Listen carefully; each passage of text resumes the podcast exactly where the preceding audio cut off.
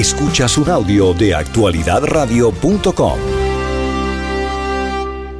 Y hemos hablado con varios de los autores más importantes que van a participar en la Feria del Libro de Miami. Y hay uno de acá de Miami que está presentando su nuevo libro. Es Andrés Oppenheimer. Él es un reconocido escritor, es presentador del programa Oppenheimer Presenta en CNN en español, del que yo soy su productor. También, por supuesto, tiene una columna muy reconocida, es el eh, eh, columnista principal de eh, el Miami Herald en inglés y el del Nuevo Herald en español, una columna sindicada en una cantidad de periódicos en todo el continente. Y ahora está presentando cómo salir del pozo, las nuevas estrategias de los países, las empresas y las personas en busca de la felicidad. Andrés, muy buenos días. Gracias por estar con nosotros en Actualidad Radio. Hola Juan Camilo, gracias por invitarme. Andrés, em, para los que hemos seguido tu carrera en eh, de dos libros sobre todo, son libros enfocados mucho en política, en política latinoamericana, en eh, también creatividad, en, bueno, unos temas que no son como esto. ¿Por qué un, un, periodista que habla siempre de política termina escribiendo sobre la felicidad? Es como un libro motivacional.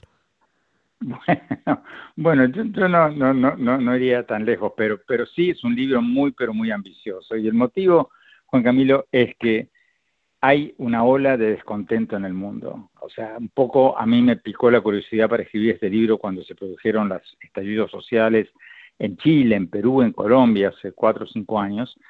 Y yo me dije, ¿cómo puede ser que los países que más crecen económicamente tengan estos estallidos sociales? ¿Cómo puede ser que la gente viva mejor, o sea, todos estos países, Chile sobre todo, habían crecido desde hacía 30 años y reducido la pobreza, y sin embargo la gente estaba cada vez más descontenta.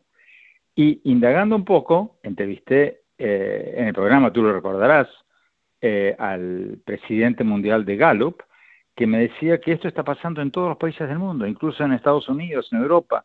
El nivel de descontento está aumentando en todo el mundo. Entonces me propuse investigar qué están haciendo los países más felices del mundo y los países más innovadores para buscar políticas que lleven, ayuden a la felicidad. Y empecé a viajar por el mundo, intermitentemente, por supuesto, porque tenía que seguir escribiendo mi columna en Miami Herald y hacer mi programa de CNN, pero fui a eh, los países escandinavos, que salen primeros en los rankings mundiales de felicidad, Fui a Gran Bretaña, que está haciendo cosas muy innovadoras para aumentar la felicidad de la gente. Fui a India, donde las escuelas están haciendo cosas espectaculares para, para que los chicos crezcan más felices. Fui a Bután, eh, el primer país del mundo que está midiendo el Producto Bruto de la Felicidad, y a varios otros países, y cuento en el libro las cosas que vi, que creo que me parecen extraordinarias y que creo que podemos aplicar en muchos de nuestros países. Eh, Andrés, eh, a mí me ha llamado mucho la atención eh, y que dentro de las entrevistas que hiciste, sí tiene, o sea, no es un libro motivacional, no es un libro de estos son los tips para ser más feliz, sino es algo muy, por ejemplo, enfocado en la educación, en la medición juiciosa con los economistas, con los psicólogos, con los sociólogos del tema de la felicidad. ¿Qué, qué te encontraste? ¿Qué te llamó la atención, por ejemplo, en la India? Bueno, en la India, yo te diría antes de eso que, el libro tiene un poco de todo porque tiene un aspecto eh, motivacional en el sentido que una de las cosas que más me sorprendió a mí es la importancia del optimismo. Eh, en la contratapa del libro tengo una frase que dice que según un estudio de la Academia Nacional de Ciencias de Estados Unidos, la gente optimista vive seis años más que la pesimista. Y hay otro estudio de la Universidad de Stanford que dice que la gente optimista vive diez años más que la pesimista. Y explico ahí, tras entrevistar al padre de la psicología positiva, Martin Seligman, eh, y otros, cuento eh, cómo el optimismo es algo que podemos aprender, ejercitar y que no es necesariamente algo genético. Pero yendo a tu pregunta, la India, eh, lo que una de las cosas que más me sorprendieron, India no está entre los países más felices del mundo, pero en las escuelas de Nueva Delhi dan clases obligatorias diarias de una hora de felicidad. Y cuando me contaron eso, Juan Camilo, yo pensaba que, eso era un chiste, ¿no? Un relajo, como cuando éramos chicos, no sé, la clase de música, de dibujo. Pero, pero eh, fui, me senté ahí y, la verdad que es espectacular, porque por ejemplo, un día por semana los niños aprenden a meditar. Ojalá yo hubiera aprendido a meditar de niño. O sea, sigo cerrando los ojos y tratando de concentrarme y, no puedo hasta el día de hoy. Pero eh, los niños ahí aprenden en la escuela desde muy pequeños. Otros días, los martes, por ejemplo, aprenden clases de tolerancia al fracaso pero no con una maestra que pontifica y les dice que tienen que aprender a, caerse y levantarse. No, con ejemplos prácticos que los niños pueden entender. Eh, yo cuando estuve ahí, por ejemplo, vi el caso de, la maestra le contaba a los niños el caso de Messi en el Mundial de Qatar, que Messi llegó al Mundial de Qatar eh, invicto, 36 partidos con el seleccionado argentino, llegan ahí pierden contra Arabia Saudita, un equipo de troncos, o por lo menos no un equipo reconocido mundialmente, eh, y, fue un golpe terrible. Y Messi salió después del partido y dijo, bueno, hemos perdido, esto fue un golpe inesperado, durísimo, pero bueno, somos un buen equipo, hemos dado vuelta a la página, vamos a ganar el próximo partido, y bueno, terminaron ganando el Mundial. Entonces la maestra le dice a los niños, ahora cuéntenme cada uno de ustedes su último fracaso, su más reciente fracaso. Y como tarea para el martes próximo, digamos, escriban un ensayo de 600 palabras sobre cómo se han sobrepuesto, cómo, cómo han superado ustedes vuestro último fracaso. Y así los niños se familiarizan desde muy pequeños con la idea de que todos nos caemos y nos levantamos muchas veces en la vida y eso es importantísimo, porque mira, Juan Camilo, si, ves la, ola de depresión juvenil que estamos viendo en todo el mundo, es un problema gravísimo, todas estas soluciones prácticas, eh, como las que están, como las que describo en el libro, eh, podrían ser buenísimas para todos nuestros países. Hmm. Eh, hay un par de ejemplos que a mí me, me, gustaron mucho. Uno es el de, el de Tomás Alva Edison 1093 inventos patentados. Bueno, justamente otra de las clases que dan en, en, India y en Bután eh, a los niños es eh, insistir, o sea, no, no, no pensar que, que, que, un fracaso es el fin del mundo, porque como tú dices, como cito varios casos en el libro que les enseñan a los niños en la escuela, eh, Thomas Alva Edison fracasó mil y pico de veces hasta que encontró la lamparita eléctrica. Los hermanos Wright, los pioneros de la versión eh, comercial, ciento y pico de vuelos fallidos, o sea, eran como vuelos tipo eh, vuelo de gallina. Subían, el avión subía dos metros y, se caía. o sea, no hay éxito que no sea el resultado de una cadena de fracasos y tú lo sabes, Juan Camilo, de cerca, o sea, hemos entrevistado a decenas, probablemente cientos de, emprendedores exitosos, desde Bill Gates hasta, hasta muchísimos otros latinoamericanos, eh, y todos ellos dicen que fracasaron muchas veces antes de, antes de triunfar. Eh, entonces es importantísimo que los niños desde muy pequeños no se ahoguen en un vaso de agua cuando tienen el primer tropiezo, que aprendan que esto es una parte de la vida y que hay que levantarse y que no pasa nada y, crear una cultura de tolerancia social con el fracaso individual.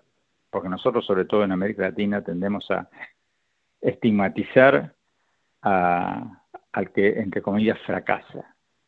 es cosa que es ridículo porque todo el mundo fracasa antes de triunfar. Pero nosotros, o sea, alguien tiene un tropiezo y decimos, no, fulano no, fue, se acabó, se quemó, ¿no? Ridículo, tenemos que cambiar esa cultura.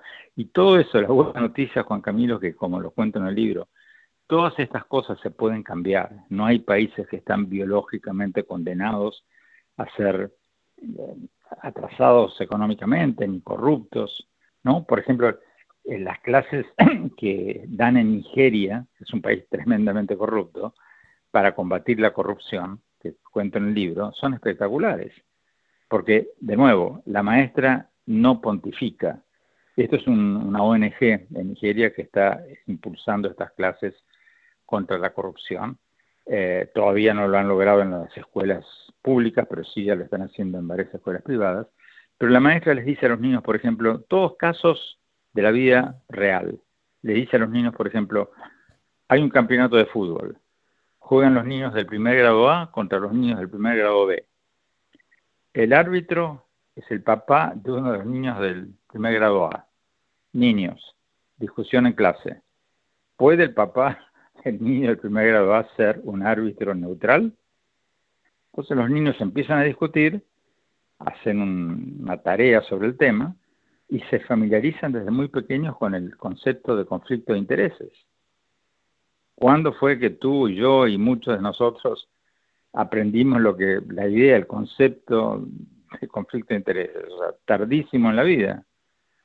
Hay muchas cosas que podemos hacer, eh, que cuento en el libro, eh, a nivel no solo en las escuelas, sino en las empresas, porque tengo varios capítulos donde hablo de lo que están haciendo las empresas para tener gente eh, más motivada, más optimista, más eh, más feliz.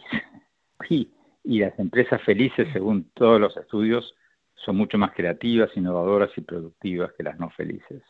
Hmm. Em, el libro se llama Cómo salir del pozo. Em, ya lo presentaste en em, España, está de primero en Amazon en este momento. Ya lo presentaste en México Está de primero en Amazon también en este momento y lo vas a presentar ahora en la Feria del Libro de Miami. Eh, esa presentación... Lo voy a presentar el, martes, Juan Camilo, A, las 7 de la tarde. Y don veo que don Francisco es el que, el que lo, va a presentar contigo. Sí, sí, sí, sí, don Francisco generosamente eh, leyó el libro, le encantó y, va a decir unas palabras eh, en la presentación. Eh, y va a ser el, martes a las 7 de la tarde en el eh, Wolfson Campus del Miami Dade, del Miami Dade College, en el edificio 2, estoy diciendo aquí, Salón 2106. Va a estar bueno. Va a estar bueno. Andrés, antes de despedirte, porque eh, sé que eh, hemos abordado muchos de los temas que tú también en tu columna siempre publicas en el Miami Herald y estamos a la vuelta de la esquina de uno del que también has escrito mucho y me gustaría preguntarte, también como argentino, ¿cómo estás viendo eh, la segunda vuelta de la elección presidencial entre Milei y Massa? Mira, Juan Camilo, está súper, súper cerrada la votación. Las encuestas dan prácticamente parejos. Ahora, no sé, si gana Massa, eh, Sergio Massa, el actual superministro de Economía eh, y candidato kirchnerista. Eh, si gana Massa, Juan Camilo va a ser un caso de estudio para todas las escuelas de ciencias políticas del mundo, porque va a ser un, rarísimo caso en que un ministro de Economía cuyo país tiene una inflación del más del 140% anual, más de un 40% de pobreza, eh, colas para, para, la gasolina, eh, una hiperinflación eh, en puertas, elija su ministro de Economía como presidente. O sea, si pasa eso, Juan Camilo, ya va a haber varios académicos escribiendo sus, sus casos de estudio como un caso de estudio único en la historia de la humanidad o poco menos que eso. Andrés, gracias por acompañarnos y éxitos en la presentación de la Feria del Libro el martes 14 de noviembre. Muchas gracias, Juan Camilo. Gracias. Esta es una producción de actualidadradio.com.